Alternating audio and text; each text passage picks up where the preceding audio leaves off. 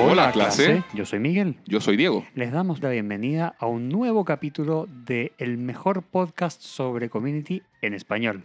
Excelente, Miguel. ¿Cómo va todo? ¿Qué tal el ánimo hoy? Todo muy bien, todo muy bien. Ya es 2021, estamos viviendo este año nuevo, pero con todo.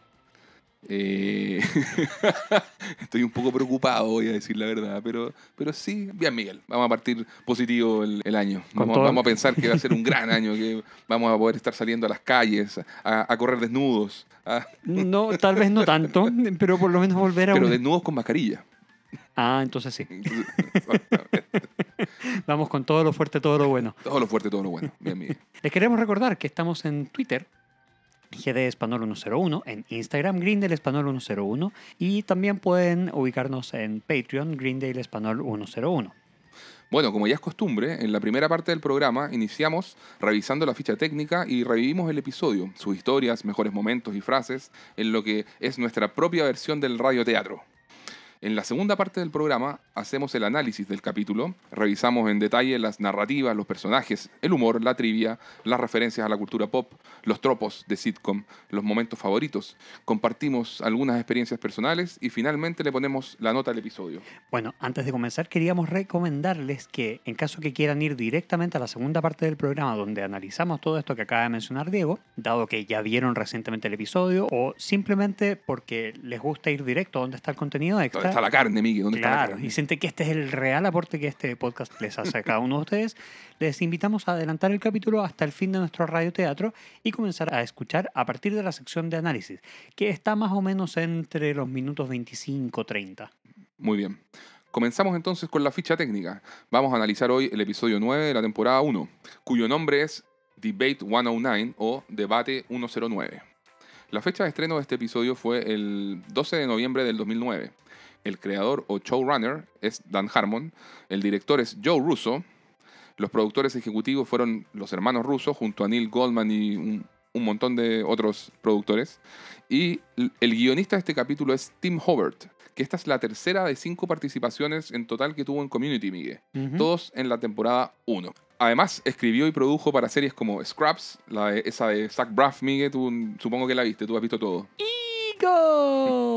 Por supuesto que la he visto, es muy buena. Participó en 11 episodios en Scraps. También en Spin City. Esa yo me acuerdo que la veía cuando era joven. Esa no la he visto. Es una con Michael J. Fox, bien bastante divertida también. Y escribió 42 episodios en esa serie.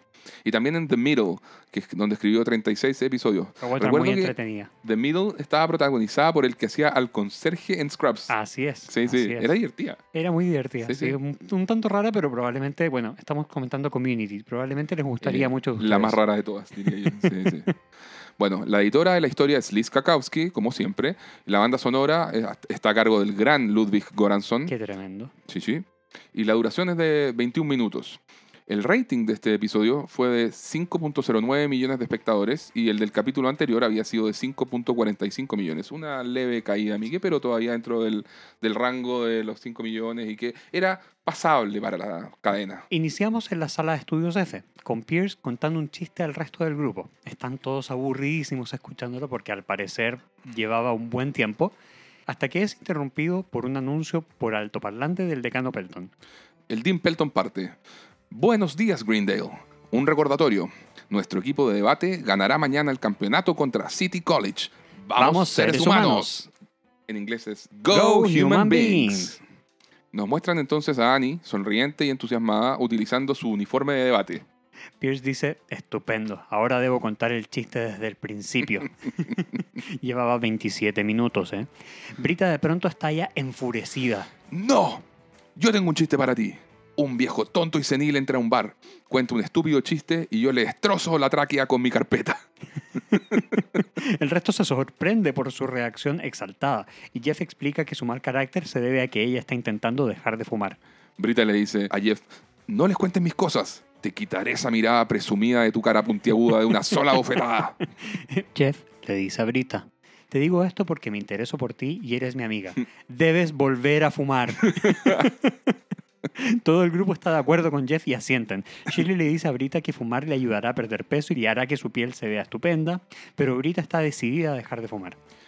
Pierce dice conocer a un experto en hipnoterapia que podría ayudarla con su situación. Jeff le dice a Brita, 10 a 1 que es él. Su nombre es Pierce Hawthorne y soy muy eficaz, dice, Pi- dice Pierce, por supuesto. Jeff le pregunta, ¿puedes ayudarme a bloquear las voces que me resultan extremadamente molestas? Y Pierce riendo dice, Jeff, ella está ahí apuntando a Brita y sin darse a- por aludido en lo absoluto. Brita se dirige a Pierce y le dice, Pierce, estaré agradecida de recibir tu ayuda. Jeff queda sorprendido, pero Brita le explica en voz baja que lo hace por lástima, ya que acaba de gritarle a Pierce. En ese momento llega Troy con un laptop, con cara de preocupación y ansioso de mostrarle algo al grupo. Troy dice, ¿han ingresado al sitio web del departamento de cine de Greendale? Jeff, con su usual sarcasmo, dice, ¿qué crees tú? Troy, dejando de lado este sarcasmo, dice, todas las películas de Abbott son sobre nosotros. Miren, abre su laptop, pone a play y vemos la intro de Cool Abbott Films que ya habíamos visto en el episodio 3. Vemos a un grupo de actores interpretando a los miembros de nuestro querido grupo de estudios en la misma sala de estudios y a un personaje similar a Shirley diciéndole a otro similar a Jeff que ellos saben que está viviendo en su auto. Recordemos que esto es parte de la historia del capítulo anterior, Economía Doméstica.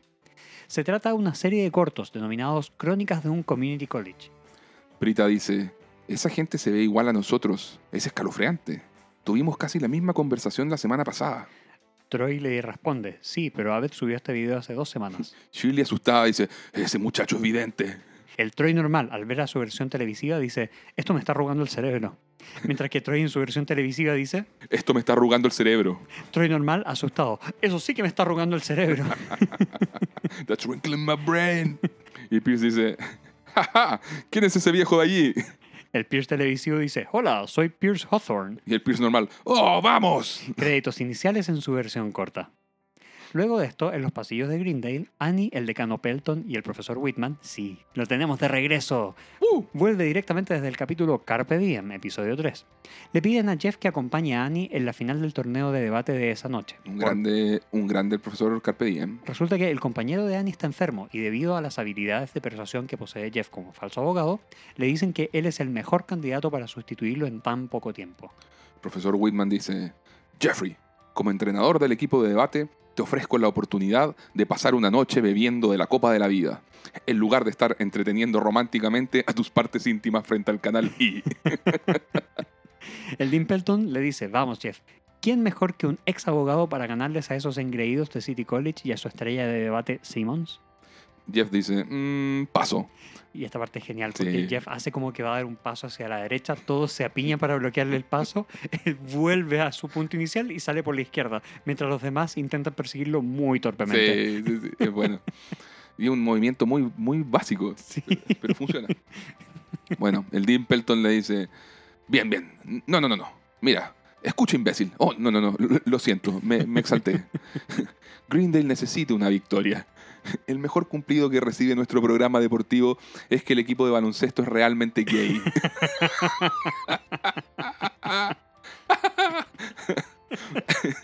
Así que, ¿cuánto nos va a costar? ¿Un estacionamiento reservado para ti? ¿Comidas gratis? y luego el Dean se acerca así como de a poco hacia el oído de Jeff y le dice, una noche de compañía, si es que sabes a lo que me refiero. Jeff le dice, lo haré por el estacionamiento. Y si prometes no decirme a lo que te refieres. Jeff se va y Pelton, Whitman y Annie celebran. Mientras tanto, en la sala de música, Brita se encuentra en su primera sesión de hipnoterapia con Pierce, acostada en un sofá, con los ojos cerrados y esperando. Brita dice, Pierce, realmente aprecio tu ayuda. Pierce está sentado a su lado leyendo un libro titulado Hipnosis Básica y sosteniendo además un reloj de bolsillo en su mano. Pierce le dice, aprecio la oportunidad, a veces pienso que la gente no me toma en serio. Brita dice, entonces, ¿qué vamos a hacer? Y con sarcasmo agrega, poner un reloj pendular de bolsillo en mi cara y decirme que estoy sintiéndome con mucho sueño. Pierce se ríe, solo eh, estoy viendo la hora, mientras bota a un lado el reloj de bolsillo. Luego comienza a leer de su libro. Esa escena es muy buena. Es genial. Además que el reloj al caer como que suena contra todos los platillos de algo que hay en Claro, la sala de música. claro. y es muy gracioso. Ahora cierra los ojos y manténlos cerrados todo el tiempo y escucha el sonido reconfortante de mi voz. La única palabra que te sacará del trance es, da vuelta a la página, gorila. Bien, Ahora concéntrate en el ritmo de tu propia respiración. Se da a entender que ha pasado ya un buen rato y vemos a Pierce paseándose de pie, hablándole a Brita, quien sigue acostada haciéndose la dormida. Pierce le dice, Y asociarás esa necesidad de fumar con cosas que te dan asco. Comida que sabe mal, tener sexo con hombres, usar ropa atractiva.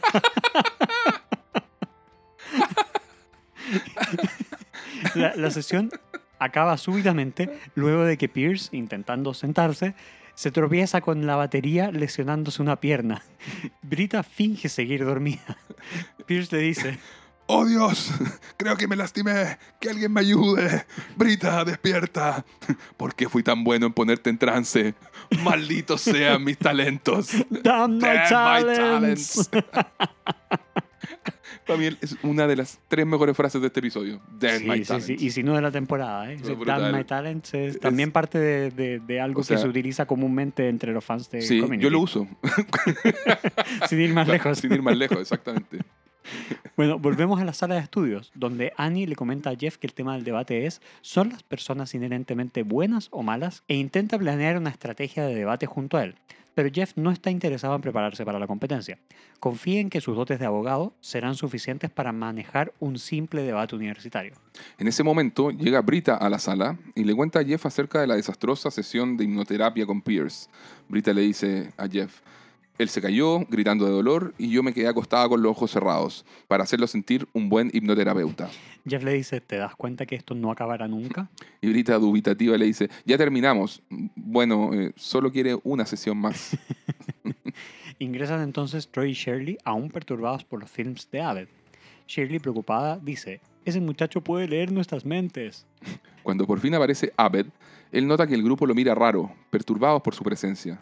Inmediatamente les dice, sé lo que van a decir, vieron mis películas. Shirley dice, ¡es un brujo! Y Troy, ¡atrápenlo! Abed responde, no soy un brujo, soy un estudioso del carácter humano. Los conozco tan bien que puedo predecir su comportamiento. Por ejemplo, Shirley, sé que eres una persona tierna, cristiana y generosa. Shirley y Abed al mismo tiempo, Oh, that's nice. Shirley lo mira sorprendida. Abed le dice, también sé que tienes problemas de ira. Y Shirley y Abed al mismo tiempo. Cuidado, Cuidado, muchacho. muchacho. Y Shirley dice, oh. Para justificar su punto, Abed abre el laptop y les muestra imágenes de uno de sus films en que se ve a Jeff teniendo una rabieta. Abed explica, Jeff hace como que nada le afecta, pero las cosas le afectan más de lo que vemos. Además, es muy vanidoso. Jeff mirándose las uñas con los pies sobre la mesa, mostrando que su camisa y calcetines combinan, dice, "Pff, ridículo. Y todos dicen, oh. Troy, mirando a la versión ficticia de Troy, dice, ¿por qué estoy llorando? ¿Acaso escucharé accidentalmente otra vez Come Sail Away de Sticks? Qué buena canción. Eh, y, y qué buen chiste. y qué buen y cómo tiene después la paga ese chiste. O sea, el, ¿cómo diríamos? ¿El remate? el remate. El remate temporadas más tarde. Sí. Sí, sí, sí. Muy bien. Abed le responde, no te preocupes, Troy, es una película, no puedo predecir el futuro. Se ve en el film de Abed a Pierce lastimándose la pierna entre medio de una batería. En ese momento ingresa el verdadero Pierce a la sala con un fijador para su pierna. Todos quedan aún más perturbados, incluso Abed. Shirley le dice, dime mi futuro ahora mismo, hechicero malvado. Y Pierce dice, a propósito Jeff, creo que tu camisa intenta salirse de tus pantalones. Nos vamos al corte y más tarde en el gimnasio de Greendale se inicia el torneo denominado Liga Intercolegial de Debate. Como comentamos, el tema a debatir es si el ser humano es inherentemente bueno o malo. Annie, bastante tiesa en sus movimientos, está finalizando su argumentación y dice, como lo demuestra Golding en su libro El Señor de las Moscas, el ser humano, librado a su suerte, descenderá al caos y la maldad. Y se escuchan unos pocos aplausos de fondo de la audiencia de Greendale. Luego vemos a tres jueces tomando nota y al decano Pelton presentar al rival, Jeremy Simmons, de City College. Se escucha un estruendo de aplausos proveniente de la populosa barra de City College. Toma el escenario y la palabra Simmons, un tipo de ruedas de gran carisma y capacidad de manejar a la audiencia. Simmons le da una mirada desafiante a Jeff, luego, con un gesto, pide silencio e inicia su argumentación. Hubo 23.000 donaciones de riñones en Estados Unidos el año pasado. El hombre es bueno.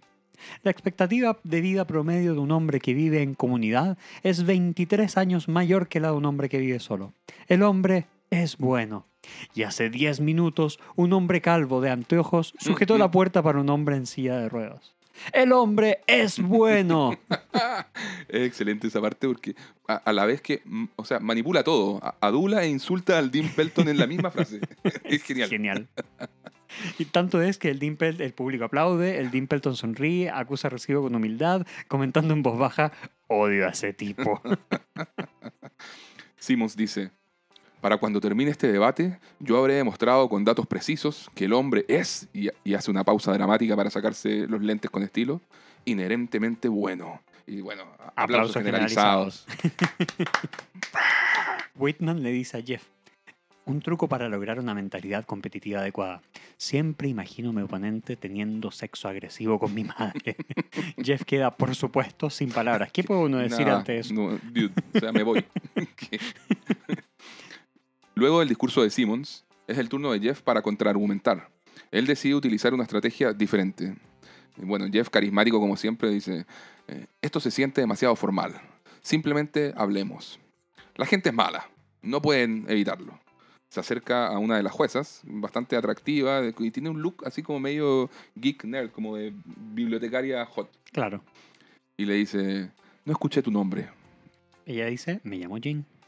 Jeff, desplazándose y moviendo las manos, dice, miren a Jean. Pasó mucho tiempo esta mañana poniéndose muy linda. Dime, ¿cuánta gente se tomó la molestia de decirte lo bien que te ves hoy? Ninguna. El hombre es malo. Annie, por supuesto, mira con cara de duda respecto a la línea argumental de Jeff. Bastante Jean- mala. Bastante mala.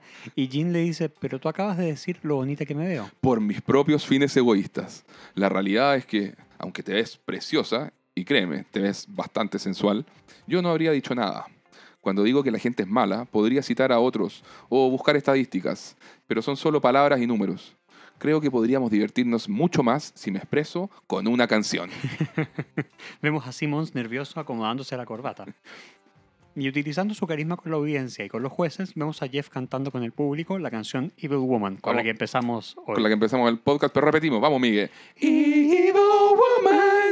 Pa-na-na-na-na-na. Evil Woman. Muy bien. Jeff dice, y ese fue mi turno, muchas gracias, sí, y arroja el micrófono al suelo en señal ganadora. Luego de terminar su espectáculo, la jueza Jean indica que al final de la primera ronda, City College tiene 50 puntos, mientras que Greendale tiene 8. Jeff queda sorprendido y exige una explicación, ante lo cual la jueza le responde que los puntos se los obtuvo Annie. Pues esto es debate, no American Idol.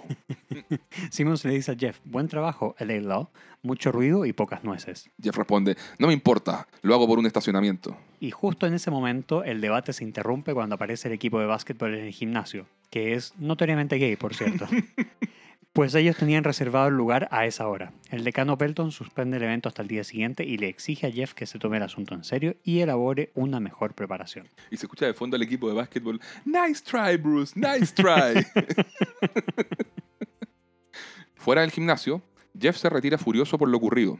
Annie lo persigue preguntándole cuándo se van a juntar para prepararse. Nunca porque es estúpido y no me importa. Va pasando por su lado la mascota Human Being con pompones en mano y le hace un gesto de reprobación a Jeff con la cabeza, Púdrete, le dice Jeff, y patea un basurero. igual como lo había hecho en la película de Ave. Sí, sí, cierto. Andy le dice, quizás Simmons tiene razón y sí eres puro ruido y pocas nueces. No podrías vencerlo ni aunque lo intentaras. Jeff le responde, ¿a qué te refieres? Tú y yo vamos a estudiar más que nunca y le ganaremos a City College. ¿En serio? No. ¿Qué crees que soy? ¿iCarly? Ave tiene razón. Haces como si nada te importara, pero no es así. Mira, hace seis meses era abogado, usaba trajes, decía cosas como objeción o consulta al estrado. Ahora pierde un debate en la universidad comunitaria con Jeremy Soulpatch Simmons. Justo aparece un engreído Jeremy Simmons, acompañado por su compañero de debate, quien no dice ni dirá una palabra, por supuesto. Sí. Él comienza a burlarse de Jeff utilizando su misma canción para tratarlo de perdedor. Dale, Miguel, vamos. Zero for winger. Era un abogado exitoso. Ahora es un... Perdedor.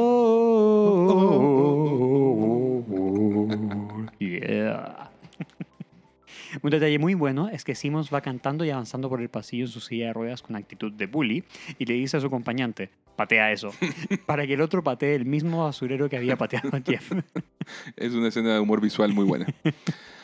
Annie defiende a Jeff, ante lo cual Simmons se burla del pasado de Annie y le canta una canción escolar que menciona su adicción al Adderall. Little Annie Adderall was an outcast in high school. ¿Qué quiere decir como la pequeña Annie Adderall era una marginada en la secundaria?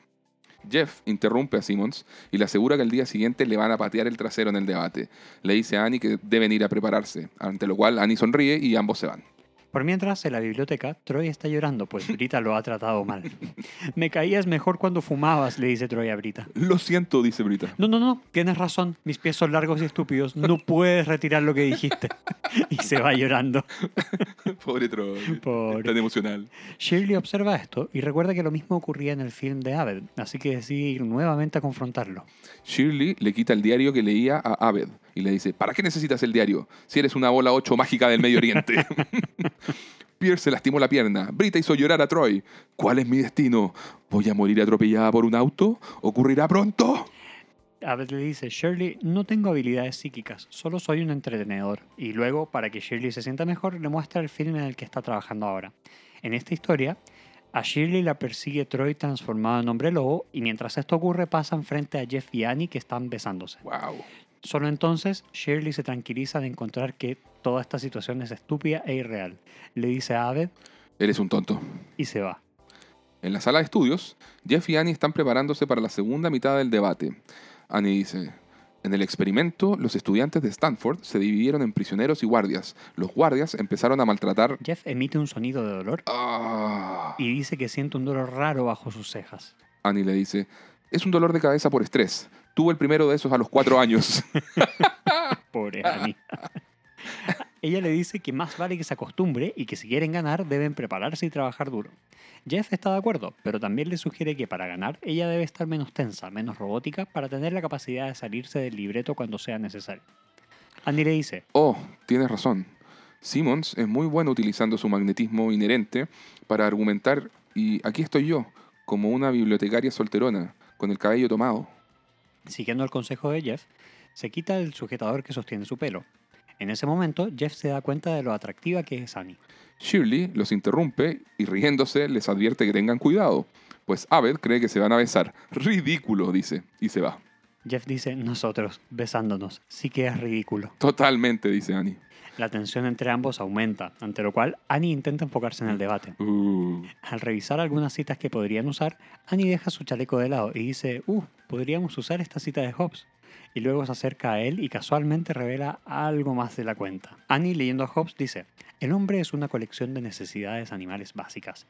Llevarlas a cabo y experimentar un placer pecaminoso moralmente no sería diferente a respirar. Ambos, se miran incómodos. eso es pertinente, ¿no?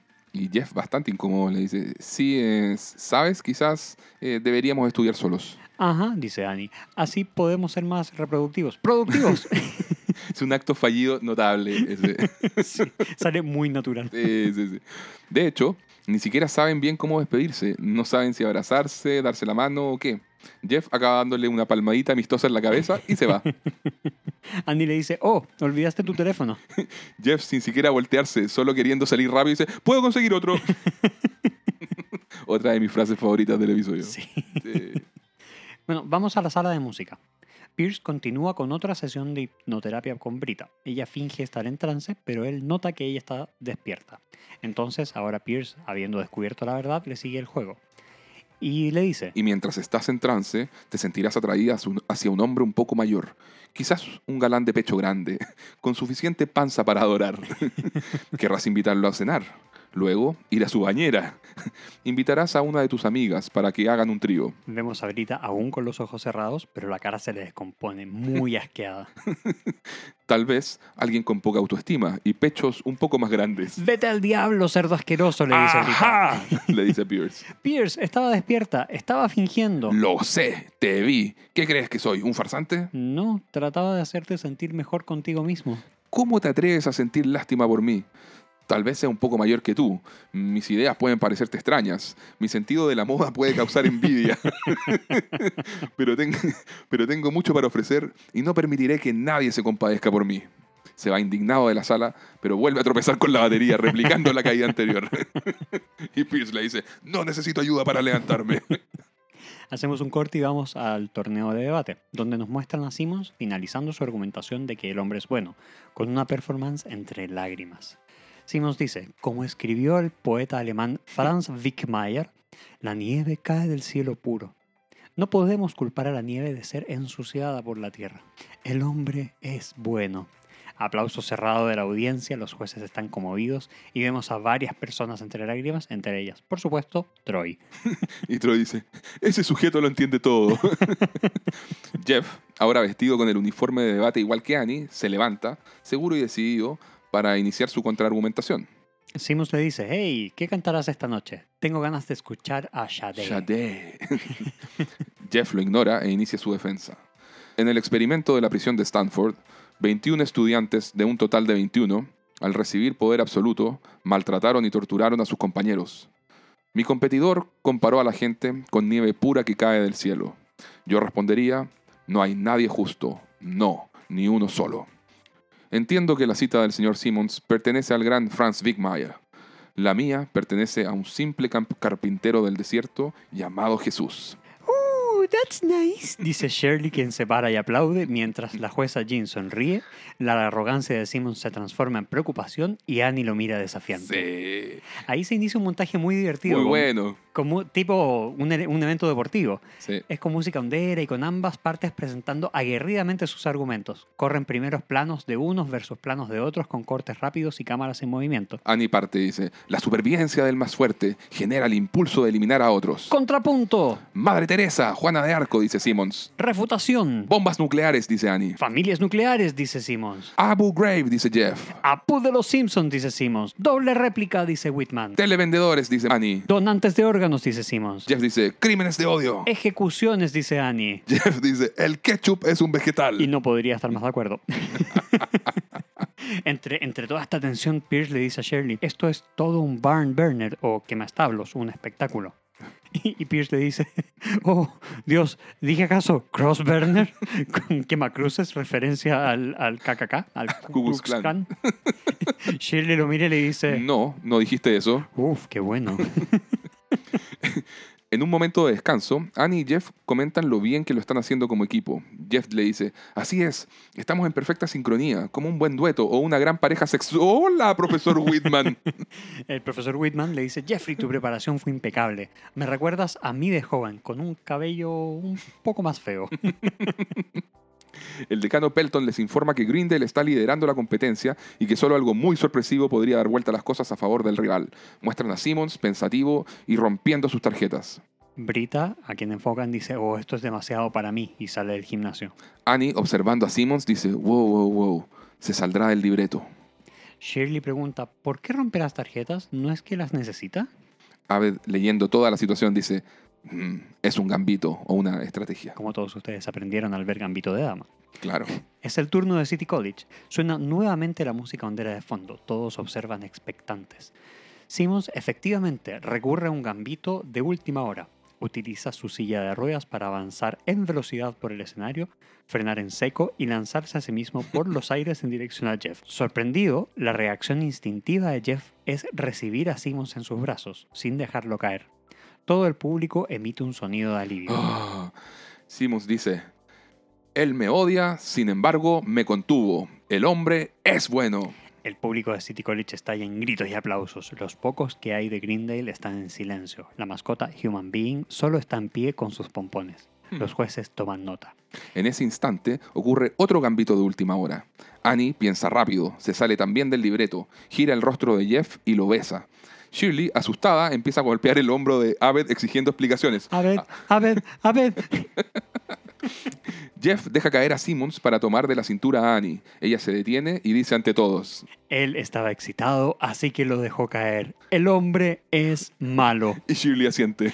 Simmons en el suelo está sorprendido y abatido. A todo esto, cuando cae Simmons, el rebote que pega en el piso es es muy bueno y saltan los lentes para cualquier lado. Está sorprendido y abatido, lo mismo que el resto del equipo de City College. La audiencia completa enmudecida. La jueza Jean toma el micrófono y declara a Greendale como ganador del torneo. Dice, Greendale wins. La audiencia de Greendale celebra con gritos y aplausos. Suena la música de celebración. El Dean Pelton a Simmons, que sigue en el suelo. ¡Cómete eso, Simmons! Ve- Vemos a Brita afuera intentando fumar, pero sintiendo asco. Bota el cigarrillo. Eh, Annie le dice a Jeff, ¿me salí lo suficiente del libreto? Y Jeff ni siquiera le contesta. Está totalmente impactado y felizmente impactado, diría yo. claro. Y la mascota Human Being también celebra, por supuesto. Afuera del gimnasio, la celebración continúa, mientras Abed intenta convencer a Shirley de que no tiene poderes. Shirley le dice, se besaron, tienes poderes, moriré a manos de un hombre lobo. Abed le responde, Shirley, no tengo poderes, créeme. En mi próximo film descubriremos que Pierce es un genio. Shirley le dice, eso no sucederá. No, no sucederá. En ese momento, Abed escucha a Brita decirle a Pierce que ya no puede fumar, que le da asco, pues se imagina el trío en su bañera. le dice a Pierce que es un genio. Abed observa incrédulo. Posteriormente salen felices el decano, la mascota y el profesor Whitman, quien dice que es hora de llevar esta Saturnalia o fiesta a otro lugar y que esa noche habrá luna llena. Abed sale corriendo en busca de Shirley. Shirley, Shirley. Jeff y Annie están ahora fuera del gimnasio. Jeff le dice, "Eh, felicitaciones, amiga. Eh, gracias, amigo. Nuevamente se siente la tensión entre ambos, así que no saben bien cómo despedirse. Se, se dan la mano, un abrazo y bueno, finalmente Annie le dice que solo le dé una palmadita en la cabeza. Jeff lo hace y ambos se van en direcciones opuestas. Fin, de, la historia. Pasamos a Lentag y vemos a los actores que interpretan a Troy y Abed en Crónicas de un Community College sentados en el sofá de la sala de estudios replicando el rap ¿Dónde está la biblioteca que vimos y cantamos en el segundo Uh. episodio de la serie? Los Troy y Abed reales están intentando dirigir la escena. Sin embargo, Troy está molesto y frustrado con los resultados. Troy dice, corte, corte. Déjenme hacerles una pregunta. ¿Ustedes odian esto? ¿Ah? ¿Lo odian? Troy y Abed se apartan un segundo para conversar en privado y luego vuelven a filmar. Abed le dice a los actores, ya vamos, tan solo diviértanse. Toma 38. Fin del episodio. Qué buen capítulo que es este, Diego. Oye, es, es excelente, de verdad es una joya humorística, las historias, el guion, todo. Bueno, vamos a entrar ahora en, en- en el detalle, pero me encanta este, este episodio. Sí, también es, es también uno de mis favoritos. de los favoritos de, la temporada 1, ¿cierto? Sí, sí. No es el más favorito, por así decirlo, porque sí, hay muchos favoritos y es difícil decir Por cuál es el número supuesto, uno, va. pero es uno de los. Al final de la, de- de la- del análisis de la temporada 1, Miguel, sin duda tenemos que hacer un, un ranking de los 25 episodios ahí de... Por De- de supuesto, menos a vamos, vamos a ir desde el 25 a- Por hasta el primero. supuesto, por supuesto, número uno, número uno, número uno. Sí. Bueno, todo eso lo vamos a hacer en base a todas las notas que vamos poniendo, así que esperamos que ustedes estén tomando nota ¿De las Porque no- notas? de las notas, Tomen por- nota de las notas. porque nosotros no lo estamos haciendo. muy bien, muy bien. Bueno, pasamos, Miguel, entonces a- al análisis de la historia. Veamos primero cuáles son las, cuántas y cuáles son las historias que tenemos en este episodio. Tenemos tres historias. La historia A es la de Jeff y Annie formando el equipo para el torneo de debate. La historia B es la de Brita y Pierce en que ella necesita dejar de fumar. La historia C es la de los films premonitorios de Abed que inquietan a todos, principalmente a Shirley Troy. Claro, las tres historias conectan en las escenas del grupo en la sala de estudios, es decir, Claro. todos están informados respecto a lo que ocurre con cada uno de ellos. Sí. Y al final están todos presentes en el clímax del debate, con Brita reaccionando a este evento acorde a su situación actual. Claro, porque ella tiene nervios del debate y esos nervios se traducen en ganas de fumar. Entonces, Claro. Por eso sale. Claro, exactamente. Mientras que Shirley, durante el debate, se asusta al ver que las premoniciones de Abed siguen cumpliéndose, concretamente en El aquel beso, entre Annie y sí, Jeff. Sí, sí. Y, y bueno, Miguel, ¿qué, opi- qué opinas, por ejemplo, de, de la historia A? Bueno, es excelente. Eh, si bien habíamos Concuerdo. visto, o sea, habíamos visto un grado de interacción relevante en los dos capítulos anteriores entre Jeff y Annie, este capítulo es en realidad el primero en profundizar la dinámica de Mm. amistad entre ellos. Sí. Bueno, de amistad y de algo más, si vamos a ser un poco más precisos. Claro, eso sí, el, el contexto en el que transcurre creo yo que es súper estándar, así como muy típico de sitcoms y, y de las películas. O sea, ¿cuántas veces no hemos visto la, est- esta, esta premisa de la competencia deportiva universitaria o escolar y que siempre va como ligada a historias de autosuperación? Cambio, en Sí. este caso tenemos que Community va por un camino diferente y aprovecha de tocar algunos, uno que otro tópico medio filosófico y algo existencialista. Por ejemplo, o sea, el hecho de que el debate se trate sobre si es el hombre bueno o malo es una pregunta filosófica que da para. Podría haber durado tres horas el capítulo y, y queda- y se podría haber quedado corto, pero Sí. obviamente no ese es el alcance. Esto es una comedia liviana de 22 minutos y creo que él, que él saca adelante la tarea súper bien. Sí, de todas maneras. De partida, el lograr mostrar un debate como algo entretenido y dinámico en una historia de 22 minutos, Con una pregunta filosófica de una fondo. pregunta filosófica, es una proeza. Sí, No cualquiera lo hace. De acuerdo, Y, y nada, lo, lo logran hacer de súper buena manera. claro. ¿Qué te parece a ti la historia B? La historia B me, la, la encuentro correcta. Creo que, mira, lo que la nivela hacia arriba son los excelentes momentos de, de humor. Porque la premisa es- es súper simple. O sea, Sí. Brita quiere dejar de fumar. Fin. Eso, eso es. Pero la, todo lo que son las interacciones con Pierce, súper políticamente incorrectas, como es, como es Pierce siempre, pero son muy graciosas en este episodio. Sí. El, humor, el divertidas. humor físico de Chevy Chase acá Además. es- se luce, o sea... Exactamente. Y creo, corrígeme, Miguel, pero creo que es la primera ocasión que Brita y Pierce tienen una historia solo de ellos dos. ¿o no? Correcto, correcto. Claro, claro. Que, que también es algo que no se da muchas veces a lo largo de la Es que eso me trataba de acordar. Creo que no. Creo que No, un poco. Es muy, muy, muy poco. Recordemos que siempre Pierce pensó que ella se preocupaba de tonteras y Claro. que era lesbiana y que cosas por el estilo. Entonces, Mm. no hubo mucha relación entre ellos dos. Mm, sí, de acuerdo. Y sobre la historia Miguel, ¿qué, qué opinas? Bueno, Aved es un maestro y ver estos videos que hace como estudioso del carácter humano y estudioso de sus compañeros eh, de grupo eh, es genial. Y ver a- la reacción de Shirley y Troy, quienes son decir, los so- más supersticiosos, si se quiere, Sí, sí, sí. es demasiado divertido. Ellos son los primeros que, o sea, son los que entran en, en paranoia con todo, con todo esto. Sí. Los, los demás no, como que ha- hacen caso omiso. Claro, no, no le dan mucha- muchas vueltas, pero es original como premisa. O sea, es súper para, original. para ser hacer una, historia, sitcom. claro, para hacer una sitcom y para hacer una historia que está hecha también para hacer el alivio cómico, si se Claro. quiere, tiene mucho de crecimiento como eh, creador de films de parte de Aved. Sí, sí. No, me encanta. Y, y los cortos son, son geniales, son extraordinarios. bueno, el título del episodio es Debate 109, el cual ante todo es un chiste interno porque es el episodio 9 de la temporada 1 y usualmente en, tele- en TV utilizan lo que llaman los códigos de producción con un formato temporada-capítulo, es decir, en este caso 1 por la temporada 1 y 09 por que es el capítulo 9. Dentro del contexto del episodio, además, eh, se refiere, creo que tiene, lo- tiene dos lecturas, como dos capas, podríamos decir. En la primera de ellas se refiere al, al hecho de que es la más evidente, estamos hablando de que hay una competencia de debate, fin. Claro. Y, en el, y en un segundo nivel podríamos interpretarlo como que existe un debate interno tanto para Jeff como para Annie respecto a la atracción mutua que empiezan a experimentar. claro. Amb- ambos yo creo que saben que es raro, que hay diferencia de edad. No sé, Annie tiene, hemos dicho, 18, 18, y sí. Jeff 35, 36, por ahí. Entonces, claro, es- es súper natural que ambos se sientan incómodos. Entonces, hay un debate interno entre ellos al respecto. Y son amigos. Creo yo que, como, que es bien, es bien, eh, arriesgado e interesante para también una sitcom liviana el atreverse a ir por estos caminos. Es, jugado. Sí, de todas maneras. ¿Qué elementos subversivos o meta tienen estas historias, Miguel? Bueno, dentro de la primera historia, del debate, todo es completamente subversivo. Desde el inicio, la salida cómoda era que nuestros protagonistas defendieran la bondad del ser humano. Pero les tocó defender su maldad inherente y lograron argumentar para ganar, aunque al final todo eso de salirse del libreto sea un absurdo total con meros Absoluto. motivos humorísticos. Sí. Eh, igualmente se cumple el objetivo de dejar la pregunta o la duda planteada a cada uno, que no es algo que sea muy usual o utilizado en las sitcoms.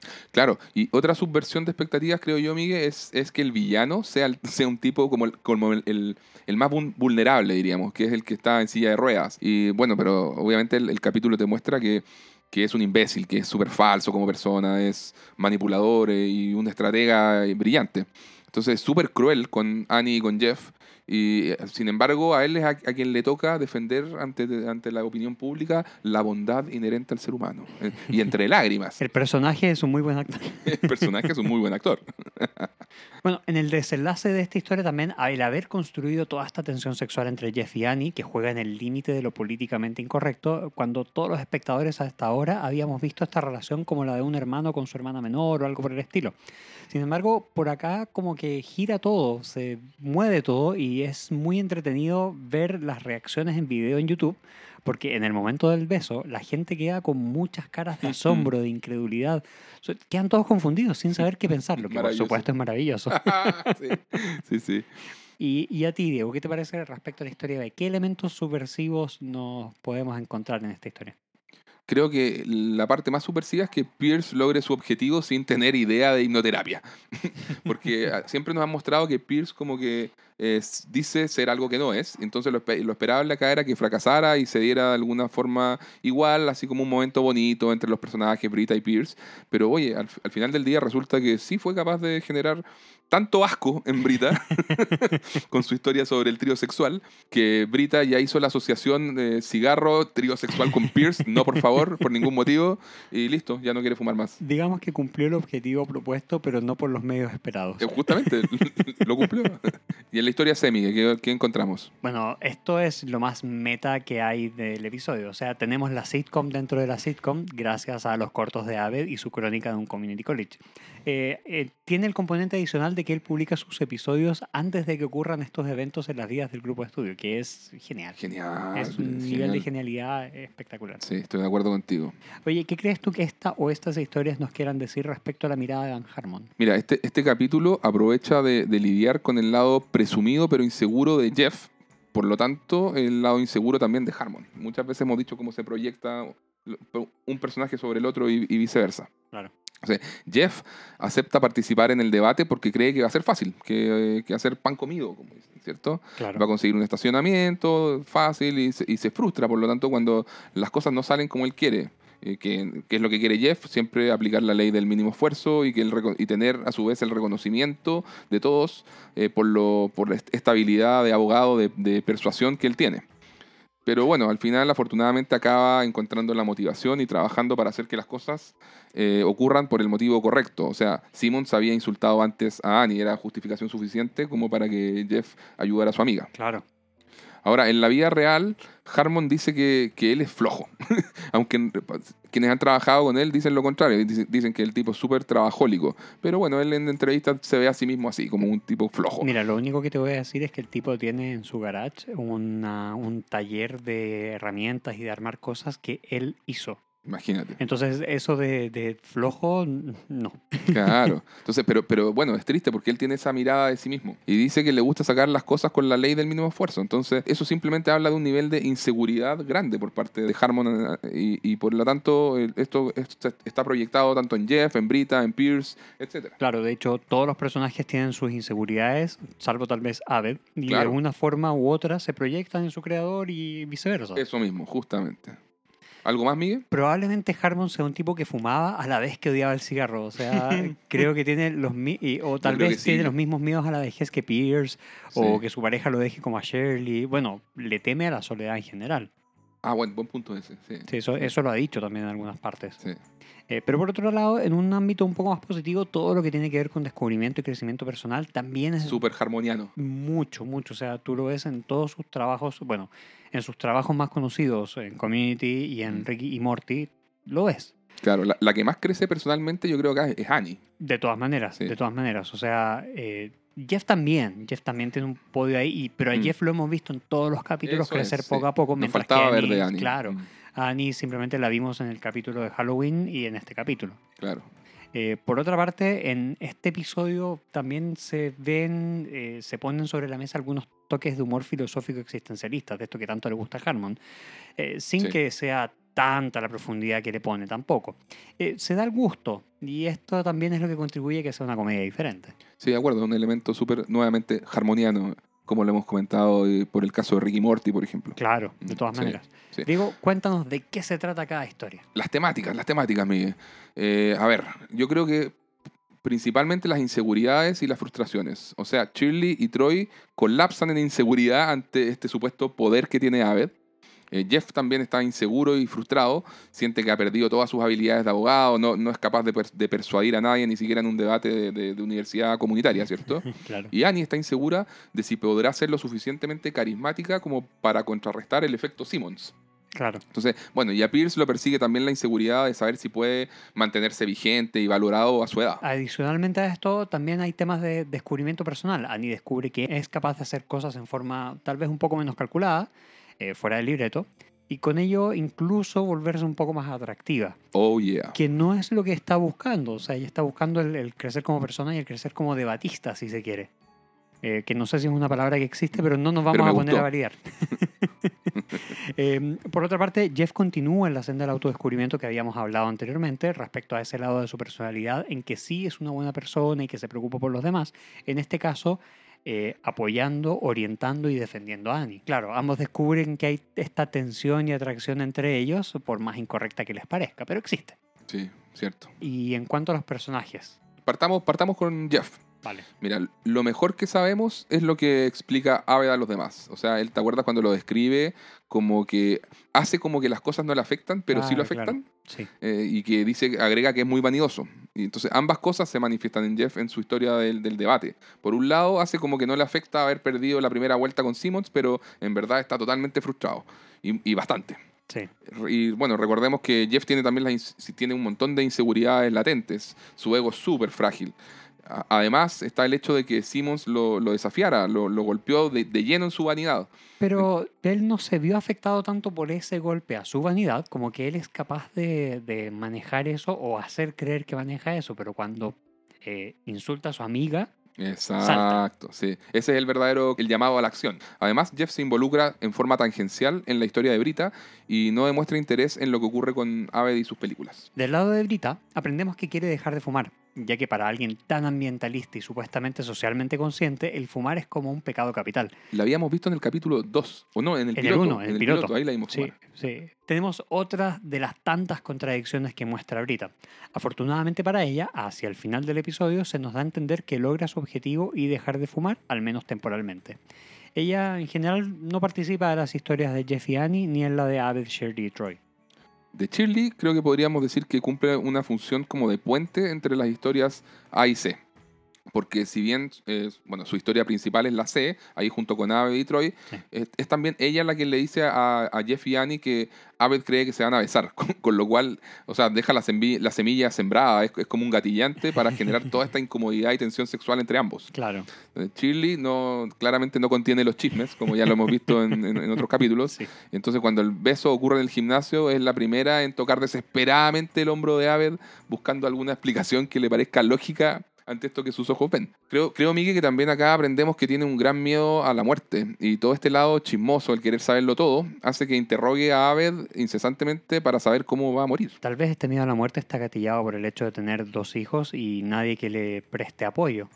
Sí, de acuerdo. ¿Qué, qué opinas de, de Annie en este capítulo, Miguel? Bueno, junto con el episodio 6, este es el capítulo donde más se ha desarrollado el personaje, pero es este episodio en el que en verdad se le asigna un primer rol más protagónico. Nos vamos enterando de que su autoexigencia siempre ha sido elevada, tuvo su primera jaqueca por estrellarse a los cuatro años, Es un gran detalle. sí, y, y que le hacían bullying en el colegio cantándole Little Annie Adderall. Sí. Bueno, respecto a su persona actual, sigue tan motivada por hacer y liderar iniciativas, por destacar en todo ámbito. Ya lo veíamos en el capítulo 7, lo volvemos a ver ahora. Su lado competitivo la tiene feliz y motivada por la final de debate, pero a la vez aprende de Jeff que debe soltarse un poco, dejarse ir. Esto la ayuda a explorar su lado más atractivo e incluso sensual, Sí. O sí. Probablemente bastante inexplorado por ella misma, quien es generalmente muy recatada. Una bibliotecaria solterona, como ella muy bien se describe. Sus chalequitos en los hombros. Claro, el cabello tomado. sí. En este capítulo ella como de, de verdad toma riesgos y, y- y va con todo. O sea, le da el beso a, a Jeff para salirse del libreto. Y bueno, queda, queda claro que, que se abre una, una arista más de complejidad en, en esta relación entre nuestros queridos personajes. No sé, no sé a ti, Miguel, pero eh, a, a mí por lo menos me encanta Annie en este capítulo. De hecho, me adelanto que es uno de mis tres personajes favoritos como evolución eh, en toda la serie. De, todas maneras, eh, esta serie va tomando a Annie y la va llevando de la mano de ser esta personalidad tipo A, que todavía la mantiene más adelante, de un personaje como secundario a un personaje más protagónico, cuando todo el, el cast asume este protagonismo de la, de la serie, todo el grupo de estudios. Claro. claro. Entonces, eso es muy bueno. También es, un- es uno de mis personajes preferidos, la verdad, porque tiene un muy buen crecimiento. Me encanta, me encanta. Oye, y también es importante el hecho de que Jeff y Annie son prácticamente polos opuestos y por eso creo que funciona tan bien la química que tienen en, en este capítulo. O sea, mira, tenéis por un lado que Annie es disciplinada y trabajadora, mientras que Jeff siempre es ley del mínimo esfuerzo. Annie es súper impopular y Jeff es totalmente mm, popular. Mira, Annie no sabe divertirse, Jeff sabe divertirse. Annie no se viste bien, Jeff se viste bien. Annie es la niña del grupo y Jeff es, el, es uno de los más maduros. Bueno, Oh. en el papel. en el papel, ok. Eh, Pero también Annie, por ejemplo, está siempre preocupada de todo y quiere involucrarse en todas las actividades y ojalá ser la organizadora. Claro. Mientras que Jeff no puede ser más despreocupado y quiere involucrarse lo menos posible. Annie, por ejemplo, también es inexperta en las relaciones de pareja y Jeff es mujeriego. Pero también podríamos decir que es inexperto en una relación de pareja. Sí, buen punto. Pero sabe más del, punto- del- del tema eh, ya, amoroso, digamos. Un poco más de experiencia. De experiencia, eso, eso. Ese sería, yo creo, lo correcto. Eh, Annie formal y tiesa y Jeff es relajado y carismático. Annie mm, eh, no sabe, por ejemplo, improvisar cosas y Jeff hace de la improvisación un verdadero Oye, arte. Pero ya paras, ya, ya. Creo que has dado una lista lo suficientemente amplia como para llegar a tu punto. Es que tomé nota de todo esto, Miguel, porque de verdad me, me- me parecía que eran excelentes por los opuestos y, y- Sí, y- y justifican muy bien el por qué se da lo que se da. tienes un muy buen punto ahí, de hecho, no, no, lo había, no le había dado una vuelta. ¿Viste? Sí. Dale, Miguel, ¿cómo vamos con Aved? Bueno, de Aved se sigue profundizando la idea del observador social, en clave de comedia, por supuesto. O sea, nos dicen que su habilidad es tan aguda que pareciera predecir el futuro. Y también, a la vez, esa capacidad se combina con su amor a la TV, al cine y a las referencias de la cultura pop. Algo que es común en todos los grandes autores y artistas. Todo buen director debe ser un gran observador, manejar estas sutilezas, saber tocar la fibra emocional de las personas de una manera adecuada. Es Mm. tremendo personaje, Aved. Sí, lo más grande que hay.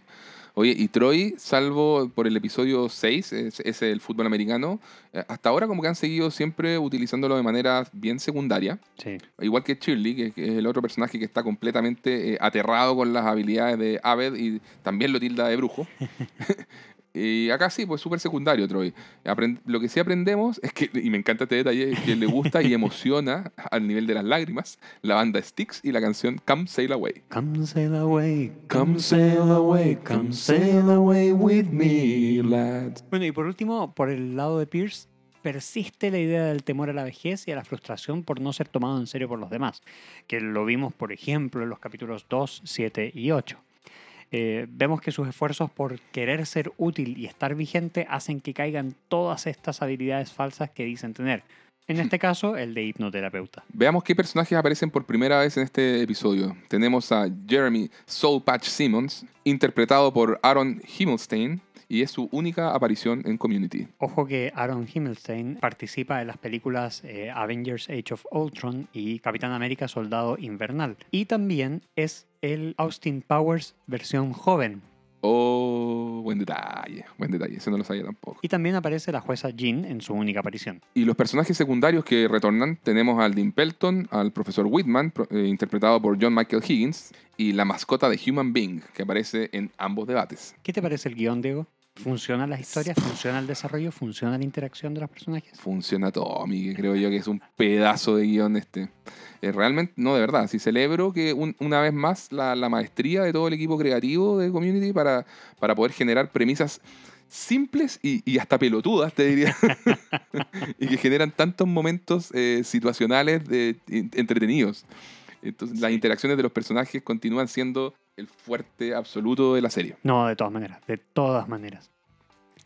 ¿Algún otro detalle respecto al guion, Miguel? Tiene total sentido dentro del universo Greendale que busquen a Jeff para formar parte del equipo de debate.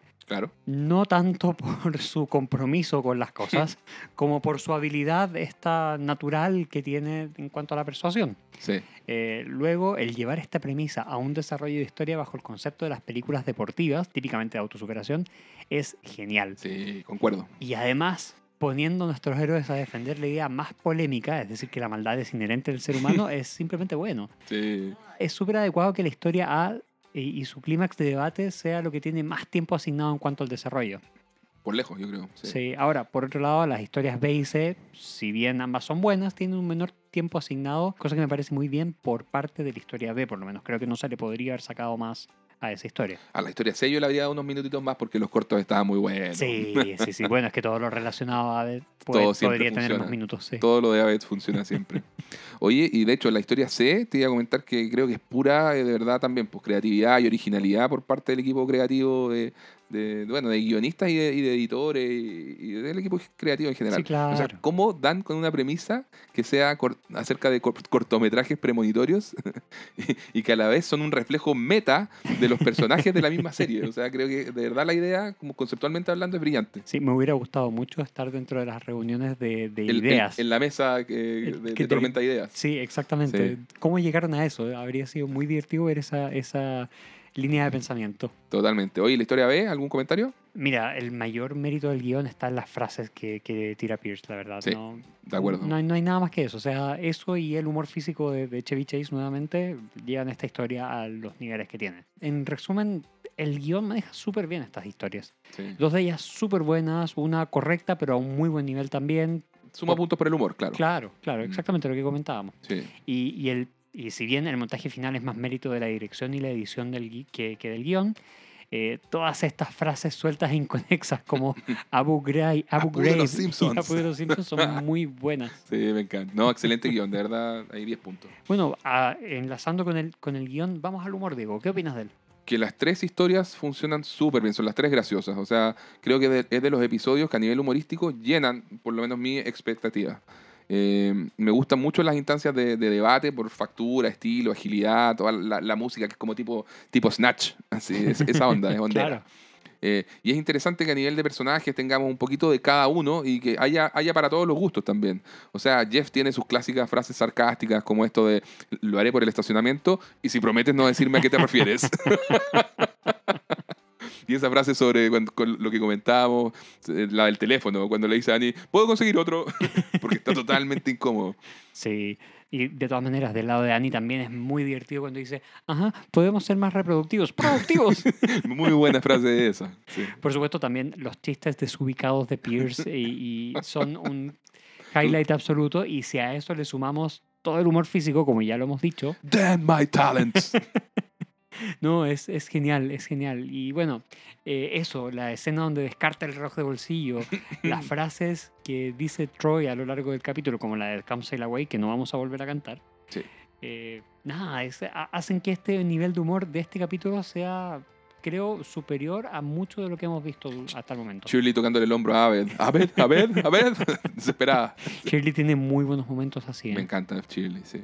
Y Shirley, fíjate que es uno de esos personajes que le agarré más cariño en, en las revisitas. Sí, La primera vez que vi Community, ni Brita ni Shirley me, me llenaron en el gusto. ¿sí? Eran como los personajes que menos me importaban. Y después la, la volví a ver y ahí fue cuando ya dije, ya todos los personajes me gustan en esta serie. sí, todos, de todas todos, maneras. De todos. todas maneras. Es que, bueno, ahí también aprendes a, a- a conocer y querer a Shirley. Claro. Bueno, de hecho, Brita a nivel humorístico, esa explosión que tiene al inicio, eh, cuando manda a, Pierce eh, a freír monos, es buenísima. Eh, sí, es de, es de lo mejor que tiene el capítulo, de Claro. hecho. Sí, sí. ¿De Aved algo, Miguel? En Ajá, cuanto- a nivel humorístico. Mira, bueno, sus cortos, de, es que de por sí. Sus cortos, él, él, Eh, tiene, él. tiene unos comentarios que son buenísimos, siempre negando de que sea capaz de ver el futuro y siendo refutado por sus propias acciones al segundo siguiente. Claro. Oye, y esa escena en que junto a Shirley dicen al mismo tiempo el That's nice y después el Careful, boy. Son divertidísimos. Ajá, y en el fi- al final, en el debate, cuando se da cuenta de la movida de Simmons, de It's a Gambit, Me encanta. y cuando sale corriendo detrás de Shirley después de que dicen esto de la luna llena y Lo del hombre lobo. lo del hombre Sí, lobo, Shirley, Shirley. Sí, sí. Oye, y una mención especial también a nivel humorístico a, a Simmons. Creo que es un gran villano de este capítulo. Es Eh, muy gracioso en toda su, en toda, sí, en toda su falsedad, farsantería.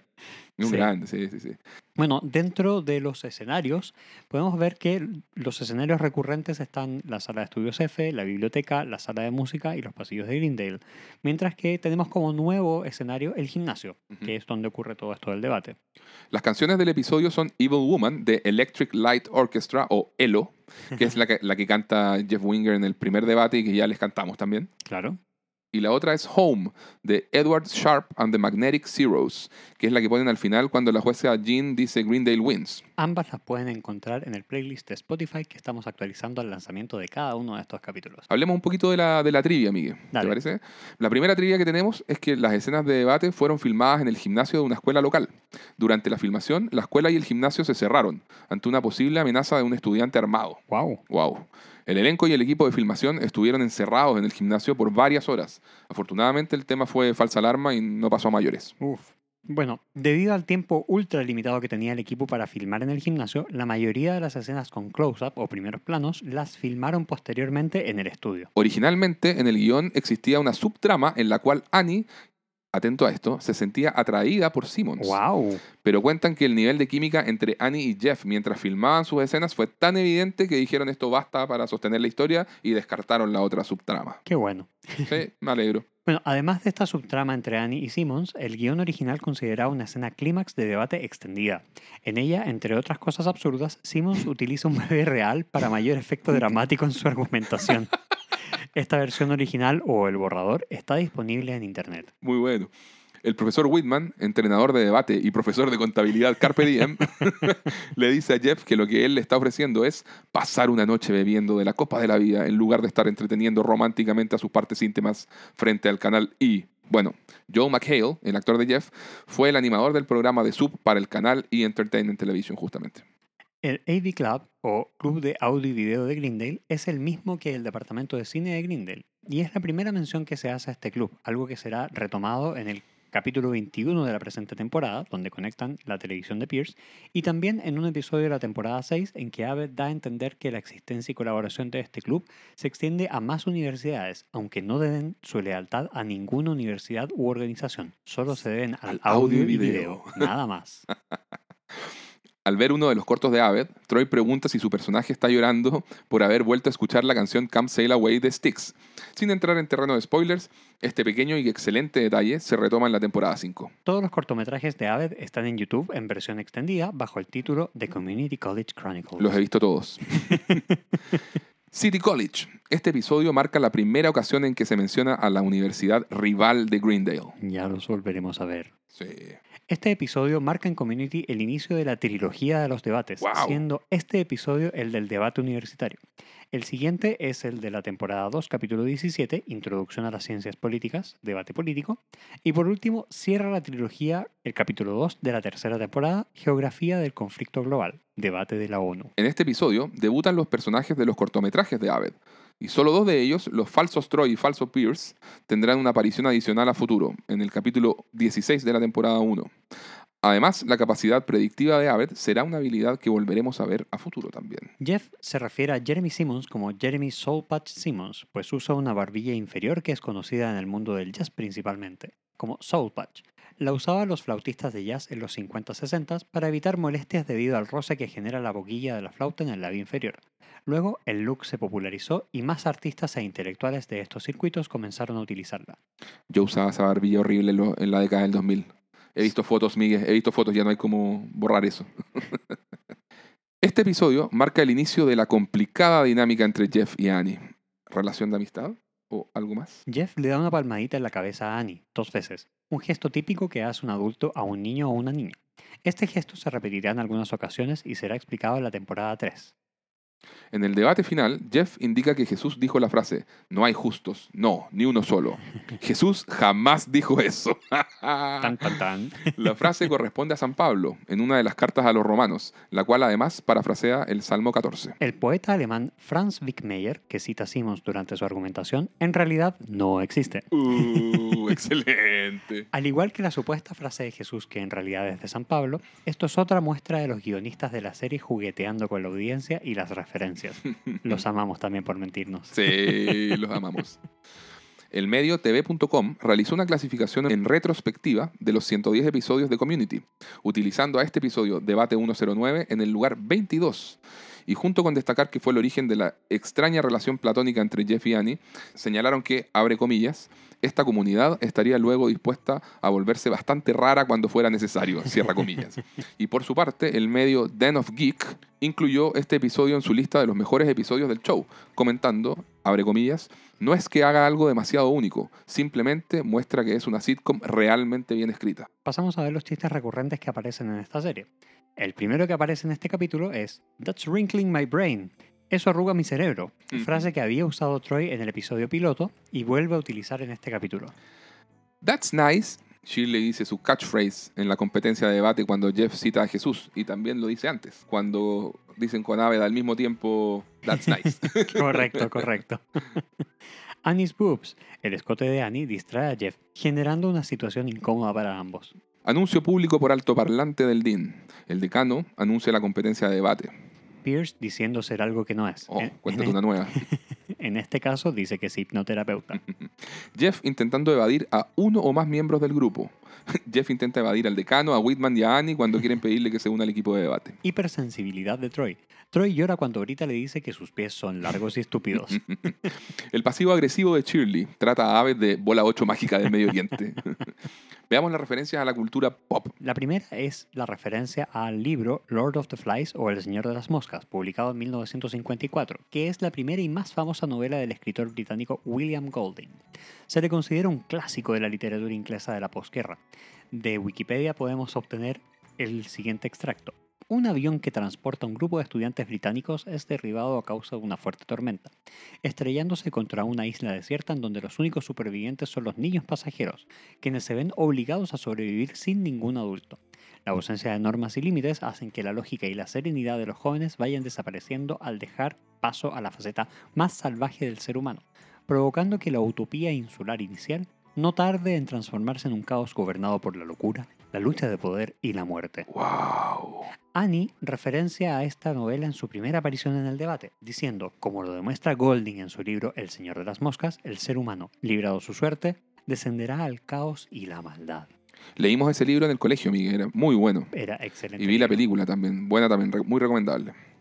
Bueno, seguimos.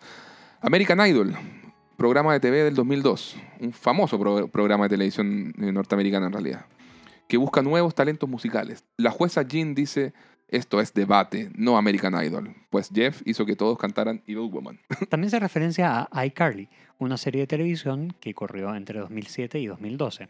Esta serie trata sobre un adolescente que tiene su propio show casero en que sube a la web concursos de talentos, entrevistas, etc. Básicamente lo que hoy hace un youtuber o nosotros, Los podcasters. podcasters. Jeff le dice a Annie, ¿quién crees que soy? iCarly, para justificar a Annie que no le interesa trabajar en su concurso de talentos. Debate en este caso. El experimento de la prisión de Stanford, de 1971. Durante seis días en la Universidad de Stanford transcurrió este evento. Fue un, experimento de psicología social dirigido por el profesor Philip Zimbardo para intentar investigar los efectos psicológicos del poder ad- adquirido. El experimento se centró en un conflicto ficticio en que se reunió a un grupo de estudiantes universitarios que fueron divididos entre guardias y prisioneros. Los voluntarios fueron asignados mediante el lanzamiento de una moneda en una prisión simulada, con el propio Zimbardo como superintendente. Varios prisioneros se marcharon a mitad del experimento y todo el experimento se abandonó después de seis días. Los primeros informes sobre los resultados experimentales afirmaron que los estudiantes adoptaron rápidamente sus roles asignados, con algunos guardias aplicando medidas autoritarias y finalmente sometiendo a algunos presos a tortura psicológica, mientras que muchos presos aceptaban pasivamente el abuso psicológico y a pedido de los oficiales hostigaban activamente a otros presos. El experimento se ha descrito en muchos libros de texto de introducción a la psicología social, aunque algunos han optado por excluirlo porque a veces se cuestiona su metodología, considerada poco científica por sus detractores. Este experimento se menciona en dos ocasiones dentro del episodio. Primero cuando Jeff y Annie están estudiando juntos y luego cuando Jeff cita el experimento como parte de su argumentación en el debate final. Pareciera ser, eso sí, Miguel, que se inventó para la serie esto de que 21 de 21 estudiantes eh, hayan mostrado condu- conductas sádicas. Igual no deja de ser fuerte. No deja de ser fuerte, o sea, toda la historia es macabra. Sí. LA Law o La Ley de Los Ángeles, serie de televisión que corrió entre 1986 y 1994. Este es un drama que se desarrolla en una firma de abogados. Simmons utiliza el sobrenombre LA Law para referirse a Jeff después de su fallido discurso musical. Sade o Sade es una cantante y compositora británico-nigeriana ganadora del Grammy. Su música es una suave amalgama de jazz, funk, soul, bossa nova y música africana, entre otros. Bueno, se referencia cuando Simmons le dice burlesco en el debate final a Jeff, hey, ¿qué cantarás esta noche? Tengo ganas de escuchar a Sade. Abu Ghraib es una prisión Uh, Durante las primeras etapas de la guerra de Irak, el personal del ejército de Estados Unidos y la CIA cometieron una serie de violaciones de derechos humanos contra los detenidos en la prisión de Abu Ghraib en Irak, incluidos abusos físicos y sexuales, tortura, violación, sodomía y asesinato. Los abusos llamaron la atención del público con la publicación de fotografías del abuso por CBS News en abril de 2004.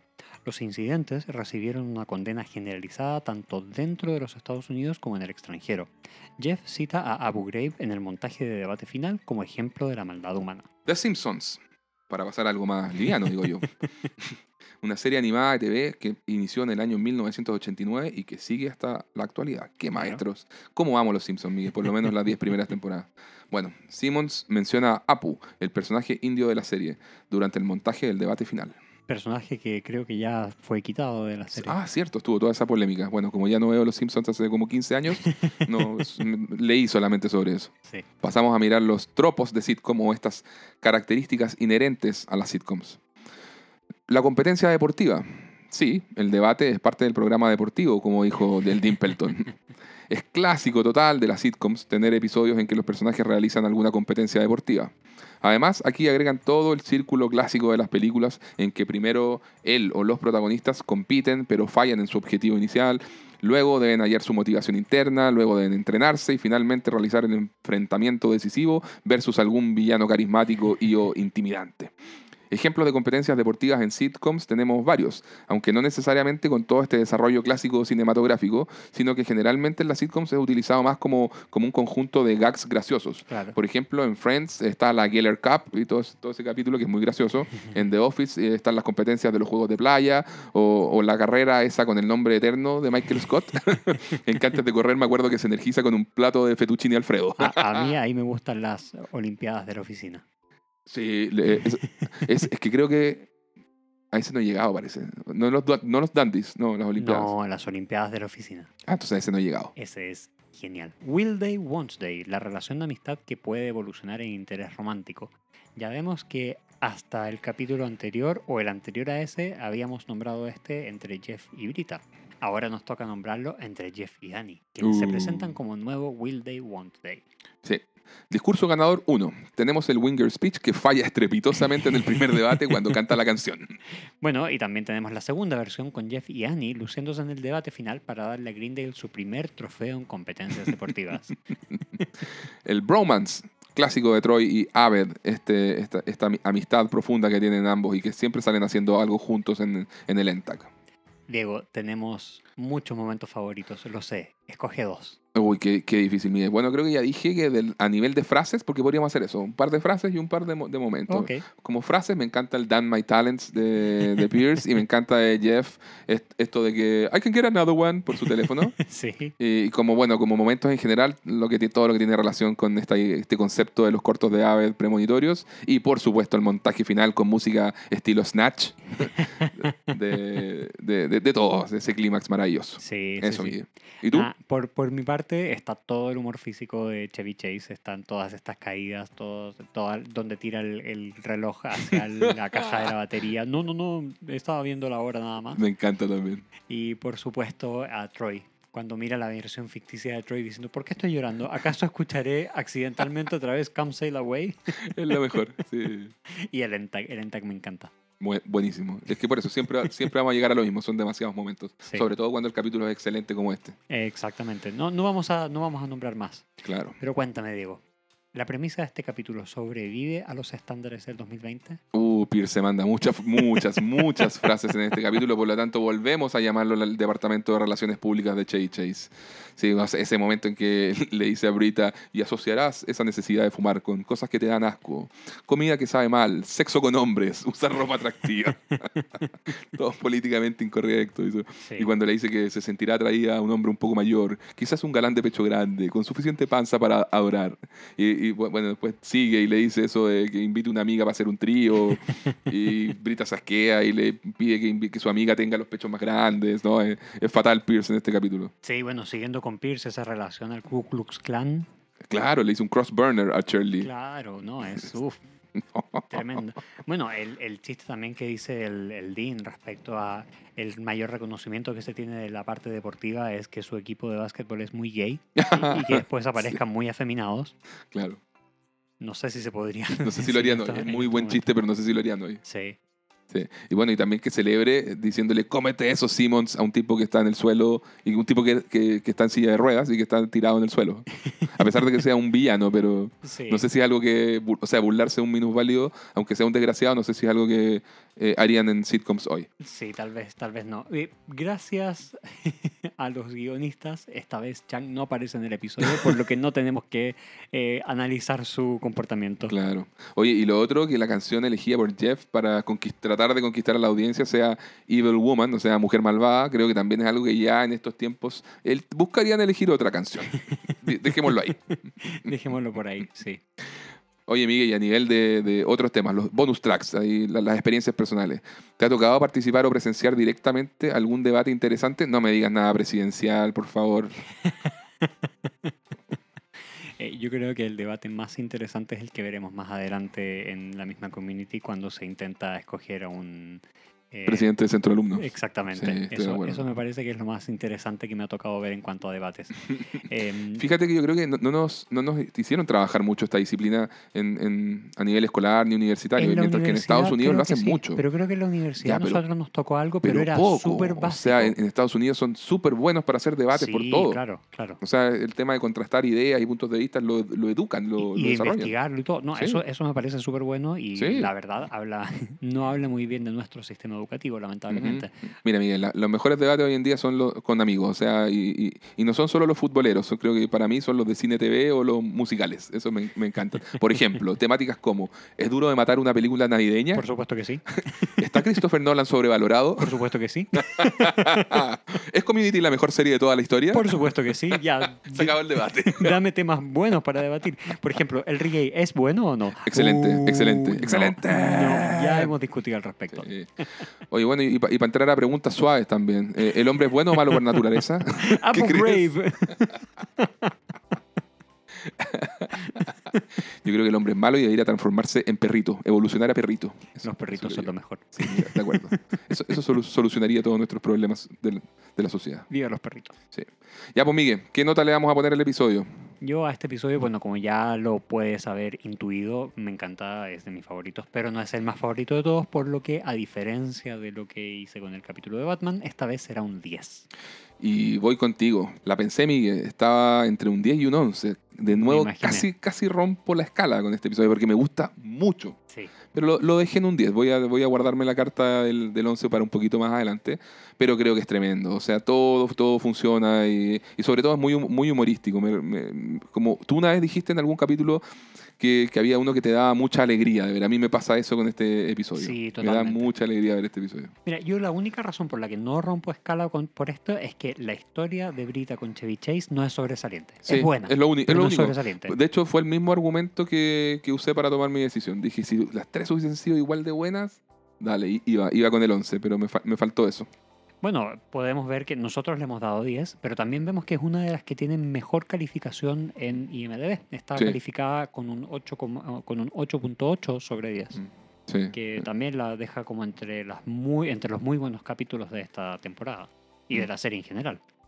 Sí. Además que llama la atención que lo- el tipo de temas que se tocan, algunos son bastante profundos y, bueno, con la, con la ligereza de una, de una sitcom, pero no, no, no lo tocan eh, los temas, estos temas en forma burda, siempre, sino que siempre inteligente. Claro, claro.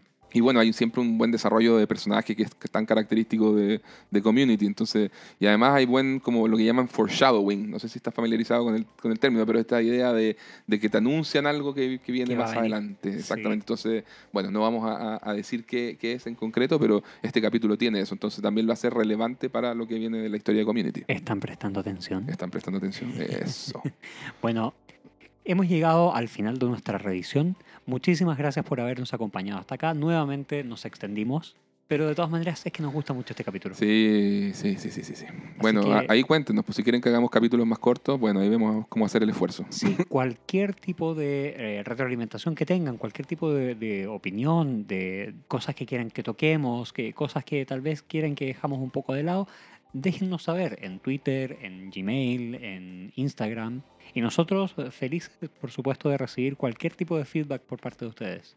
Incluso insultos, son siempre bienvenidos también. Bueno, sin nada más que agregar, les los dejamos con un Hasta hasta, luego. luego.